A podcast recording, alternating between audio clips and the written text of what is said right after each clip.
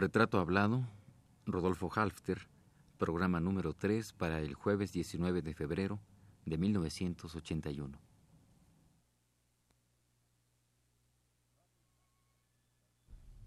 Radio UNAM presenta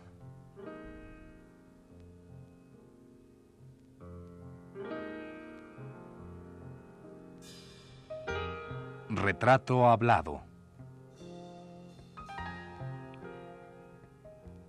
Rodolfo Halfter.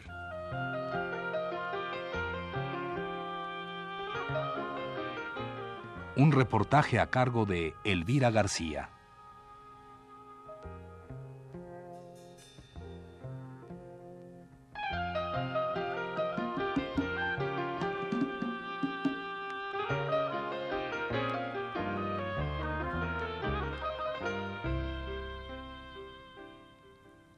Hoy entramos a la parte medular de la vida y la obra de Rodolfo Halfter.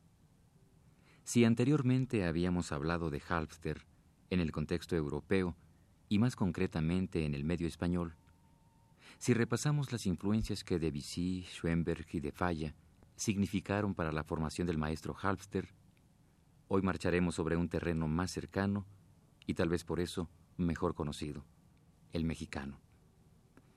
Pero antes, escuchemos a Rodolfo Halfter, quien tiene todavía algo que contarnos acerca de Manuel de Falla.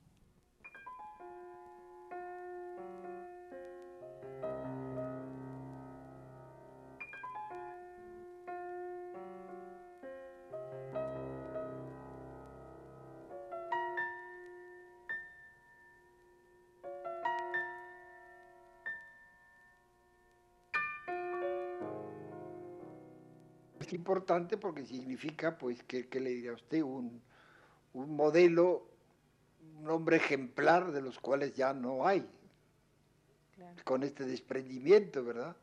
Y, y cuando Todo muere- esto obedecía a su concepción católica y religiosa de la vida.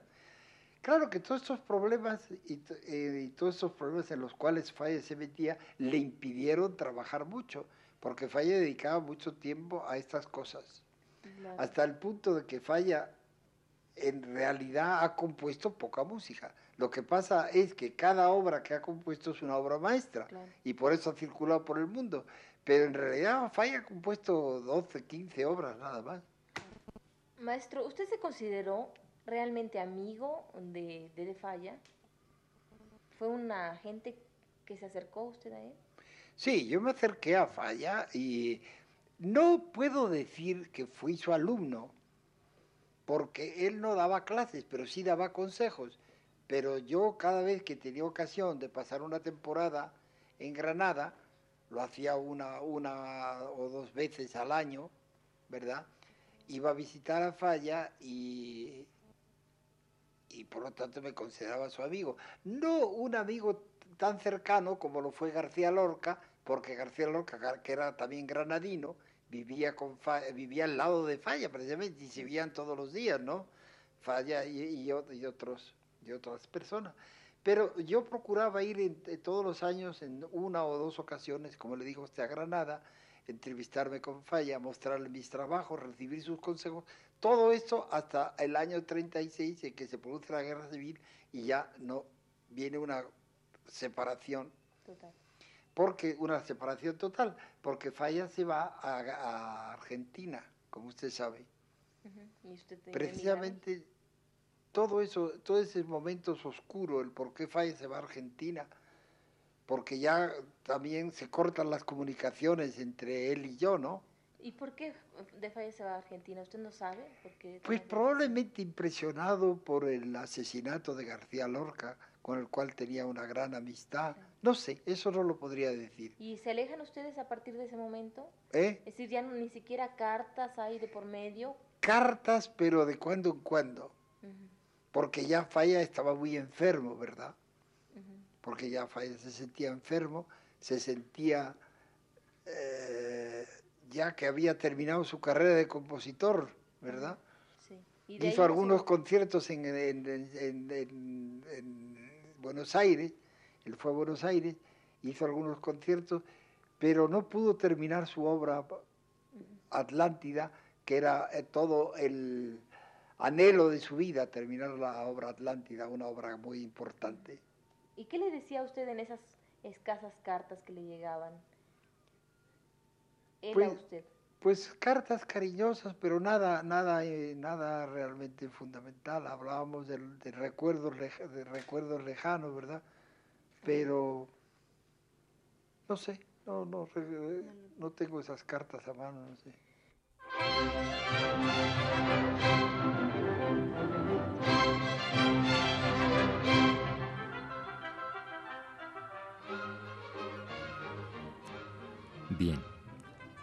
Corren los años de 1938 y 39. Sucesos sangrientos en la patria española truncan sueños o posponen esperanzas. En algunos casos las cancelan y en otros las posponen. Este fue el caso de Rodolfo Halfter y el de muchos otros artistas españoles.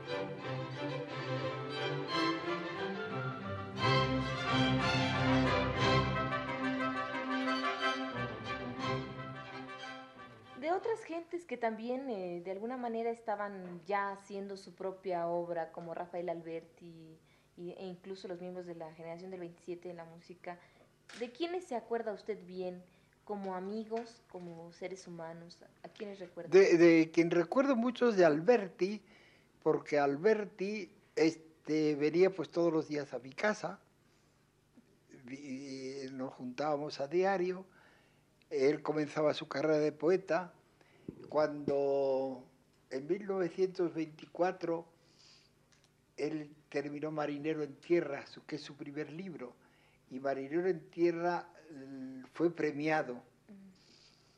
Recuerdo, bueno, recuerdo que para Marinero en Tierra escribimos mi hermano Ernesto, Gustavo Durán, un otro compositor joven español, y yo escribimos una canción cada uno para ilustrar el libro. Este, llevaba también un, dibujo de Vázquez Díaz y una carta de Juan Ramón Jiménez, ¿verdad? Este libro. Y recuerdo que, que, le dieron el premio, que lo celebramos mucho y que Alberti se gastó todo el premio en helados, en invitar helados a sus amigos y a todos. ¿Cómo eran esas tertulias entre ustedes, estos jóvenes creadores de tanto de literatura como de música? ¿Cómo eran esas reuniones? ¿Recuerda usted alguna? Sí, pues recuerdo cómo eran, eran, eran tertulias en que todos soñábamos con una España mejor, es decir, una España que era una promesa, la, la República, que ofrecía una promesa, ¿no? Un- una resurrección de los valores de España, en fin, estábamos muy contentos. Claro. ¿Se acuerda usted de Alberti, de algunas cosas, rasgos característicos de, de su personalidad? Bueno, Alberti está vivo, por fortuna, pero eh, supongo que como joven usted lo recuerda mejor que, que nosotros que no lo vemos, ¿verdad? Claro. Pues yo de Alberti recuerdo eso, que era, que era un, un- un hombre muy ingenioso, muy gracioso, muy andaluz, que solía decir chistes muy... solía- le gustaba mucho hacer chistes. Este, y le recuerdo muy bien, pero después también la guerra cortó también nuestra relación. Él también se fue a Argentina. ¿Y no se, sigue, no se siguieron frecuentando usted y él a través de Después, después nos seguimos tratando en el sentido de que yo terminé, como yo le dije, yo escribí una canción para Marinero en. Tierra, pero luego hice después, posteriormente hice cuatro más para hacer todo un ciclo. Y le escribí a Rafael Alberti a Buenos Aires para que me diera el permiso para publicarlo, me lo dio. Y, y después, ahora que he estado en España, pues nos vemos de cuando en cuando, pero ya es una cosa mucho más superficial, no es la cosa íntima de la, de la juventud. Claro. Eh, en relación a esta canción que usted escribió para el libro Marinero en Tierra, el primer libro de Alberti, yo quisiera que usted, no sé, si se acuerda más o menos de cómo iba esa canción, me la, me la tararé o me la deletree, como se diga, ¿no? ¿No se acuerda cómo era esa canción? Bueno, de, las, de, los poemas de, de Alberti, de Marinero en Tierra, Alberti tiene una inspiración siempre, ¿cómo le diría yo?, pictórica. Sí. ¿Verdad? En su, en su poesía, en aquella época. Toda su poesía está relacionada con la pintura porque él mucho tiempo estuvo dudando entre ser pintor o poeta. ¿Ve? Y entonces yo recuerdo que la música, al, poema al que yo le puse música, recuerdo perfectamente el poema que, como le digo, tiene una inspiración pictórica, porque dice, del cinema al aire libre, vengo madre de mirar una mar mentida y cierta que es la mar y no es la mar. Y la madre contesta, al cinema al aire libre, hijo, nunca has de volver, que la mar en el cinema no es la mar y la mar es. Qué bello. ¿Y usted musicalizó ese poema? Yo, hice, yo musicalicé ese poema. ¿Y cómo iba musicalizado? ¿Se acuerda? No, no me acuerdo bien de la melodía. Pero está publicado, se ha cantado varias veces. Se ha cantado, está publicado en, eh, en España y ahora se ha publicado en México.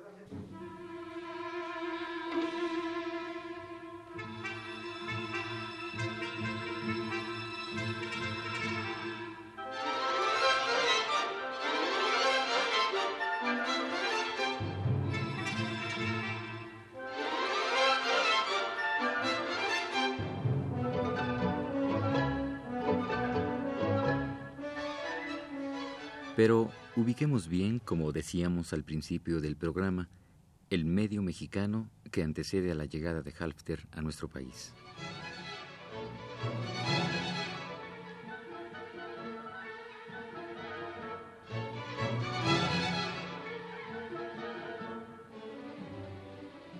Citemos para tal motivo un fragmento del texto escrito por V. Frisch acerca de la trayectoria de la música en México y publicado por la UNAM en sus cuadernos de música.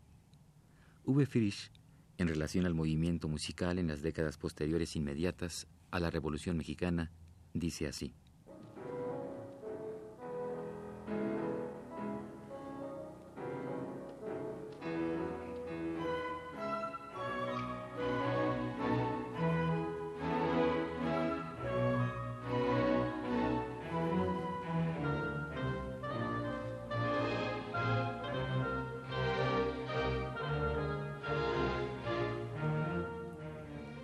La revolución barre al país, agitando las conciencias y derribando viejas estructuras socioeconómicas.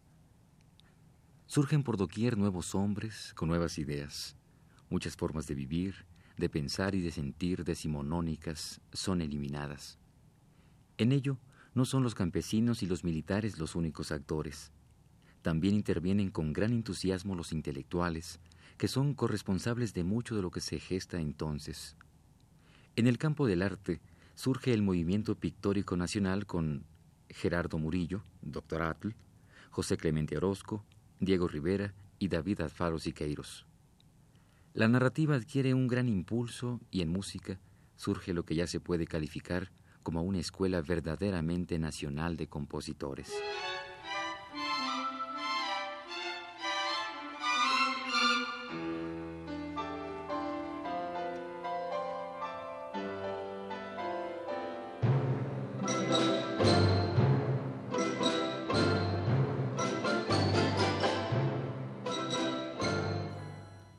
La revolución, continúa Frisch, es un movimiento nacionalista, de toma de conciencia de la propia personalidad y representa en último término la aspiración de México a ser un país moderno.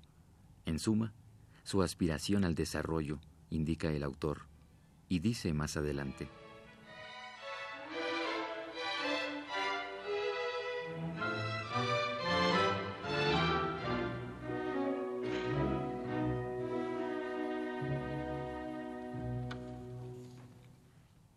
Condiciones de aquel tiempo, Esto significa forzosamente preocuparse por el campo, por la cuestión agraria, y puesto que los núcleos sobrevivientes se localizan fundamentalmente en las áreas rurales, describir entonces que el país tiene un problema indígena que debe ser resuelto mediante la incorporación de tan rico elemento humano a la vida activa de la nación, señala el investigador.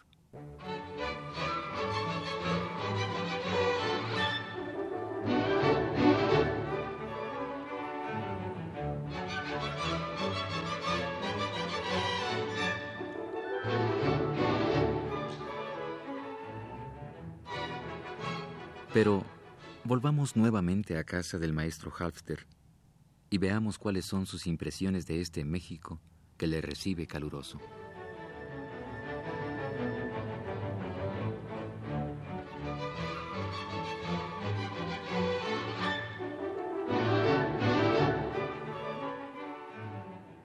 Maestro Halfter, todos estos recuerdos de amigos, de compañeros y de compatriotas españoles que usted ha un poco revivido aquí, como decía, todo este movimiento, todo este auge, todas estas ganas de hacer cosas se rompen por la guerra.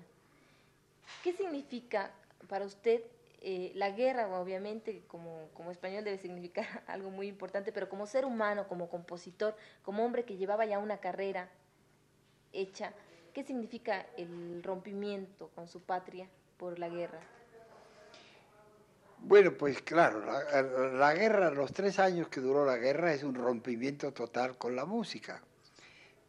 Es decir, no total, porque durante la guerra yo hice, yo puse música a varias canciones eh, patrióticas, por así decirlo, republicanas patrióticas.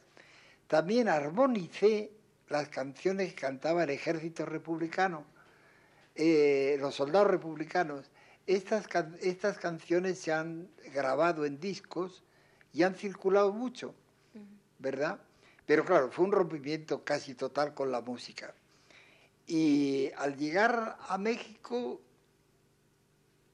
pues fue un comenzar de nuevo durante tres años de pausa.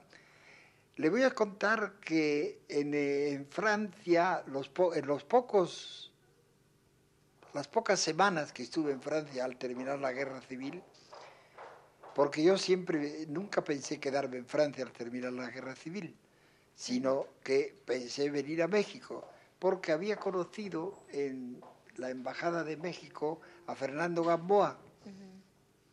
Y Fernando Gamboa, que entonces era agregado cultural de la Embajada, nos invitó a varios españoles a venir a México.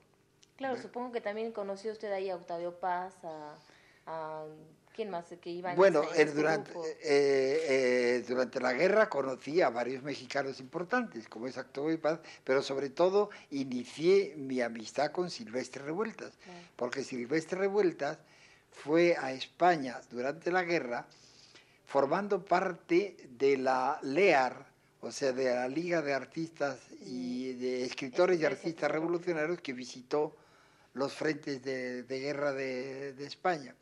Y allí se inició mi amistad con Silvestre Revueltas.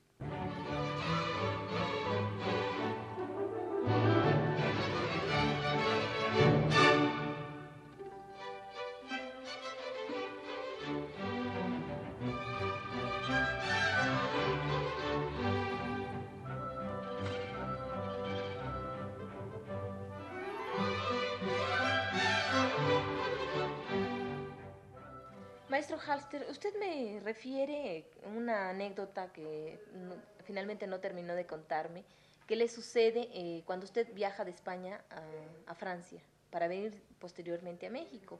¿Qué es lo que sucede ahí en Francia? Bueno, la, anécdota no sé, eh, es decir, yo salí, yo salí de, de España con las últimas fuerzas republicanas. Y quizá la anécdota que se refiere usted es cómo pude salvarme del campo de concentración, porque los españoles eh, que se refugiaban en Francia eran internados en un campo de concentración por el gobierno francés y por las fuerzas eh, policíacas francesas. Yo me pude salvar del campo de concentración porque al cruzar la frontera, un periodista francés que yo había conocido en, en Madrid y que estaba llevando, en nombre de no sé qué organización, estaba llevando víveres y ropas a los refugiados españoles, este, me escondió en el automóvil, en el camión precisamente, en que llevaba esas ropas y esos víveres para los españoles refugiados, me escondió y así pude, pude llegar hasta París. Muy bien. De alguna manera fue un salvarle la vida, porque no... no salvarle la vida no, pero salvarme por lo menos del campo de concentración. sí, que no hubiéramos sabido el destino. Ahora, en Francia, ya, eh, ya en París, yo me relacioné con los otros españoles importantes que había allí, por ejemplo, como el escritor José Bergamín, con el pintor Pablo Picasso, con otros intelectuales, que que se nos ocurrió fundar la, eh, la mm, Junta de Cultura Española, ¿verdad? ¿Qué hacía la Junta de Cultura Española? La Junta de Cultura Española tenía la obligación de salvar la cultura republicana española o española en el exilio, ¿comprende? Y esta Junta de Cultura fue la que fue alentada y recibida y formada gracias a Fernando Gamboa y al embajador de México, que entonces era Narciso Basols. Entonces Narciso Basols fue el que nos invitó a venir a México. ¿Y de ahí entonces ustedes de, París? Mm, Desde París. Salen para México. Claro, yo tuve ocasión de quedarme en Francia porque tenía buenos amigos o de ir a otros países, pero yo siempre pensé venir a México precisamente porque era un país que yo consideraba hermano, por toda la ayuda que eh, México había dado a los republicanos españoles, porque hablábamos el mismo idioma y por muchas otras razones. Entonces vine con la Junta de Cultura Española. Picasso, recuerdo perfectamente que él no quiso venir a México porque dice que ya tenía su vida formada en Francia y que se quedaba en Francia. Pero todos los demás vinieron a, México. Usted en España conoce a Silvestre Revueltas, que en ese tiempo, en 38, 39 estaba en, precisamente en España como miembro, como secretario general de la Liga de Escritores y Artistas Revolucionarios. Yo quisiera saber cómo es el contacto entre ustedes dos. Pues el contacto fue que la Liga de Escritores y, y eh, Artistas Revolucionarios Mexicanos se puso en contacto con la Junta de Intelectuales Antifascistas Españoles que funcionaba entonces en Valencia y allí, allí nos, nos conocimos todos. Silvestre Revueltas, me acuerdo que fue a la Fuente de Madrid y escribió, y escribió una pequeña composición que se estrenó en, Madrid. ¿Cuál fue? Una pequeña composición que se llama México en España, algo así. Y se, y se estrenó en un concierto que organizamos en Madrid que estaba eh, en, ese, en, en, esos momentos, era una ciudad constantemente bombardeada, ¿no? Y a pesar de eso, pues hicimos la música y Revueltes hizo, hizo esa canción que yo guardo un ejemplar porque se publicó después en un cancionero revolucionario internacional.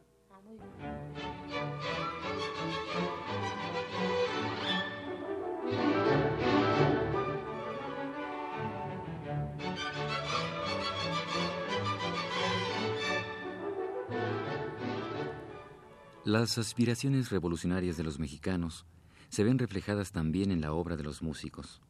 Frisch lo señala atinadamente cuando dice,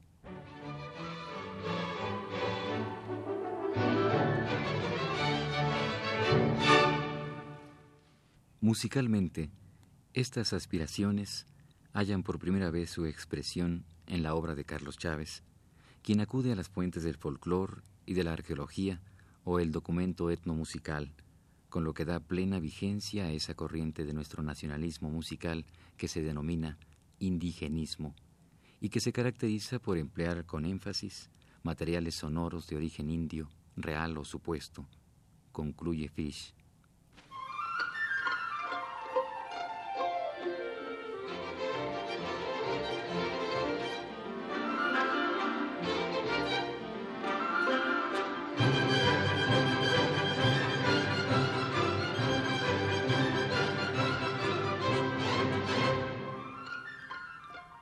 Hasta aquí la opinión de un conocedor de la materia y hasta aquí también el tercer programa sobre Rodolfo Halfter. Le invitamos a escuchar el cuarto el próximo jueves a las 22.15 horas. Gracias por su atención.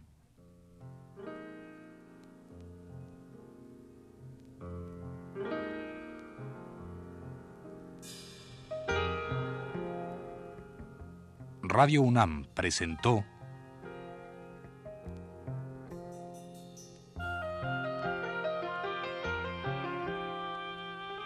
Retrato Hablado. Rodolfo Halfter.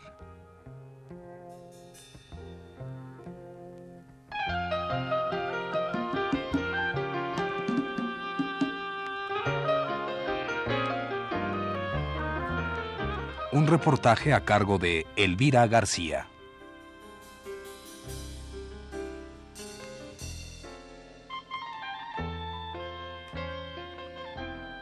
Realización técnica y selección musical Manuel Garro, en la voz de Fernando Betancourt.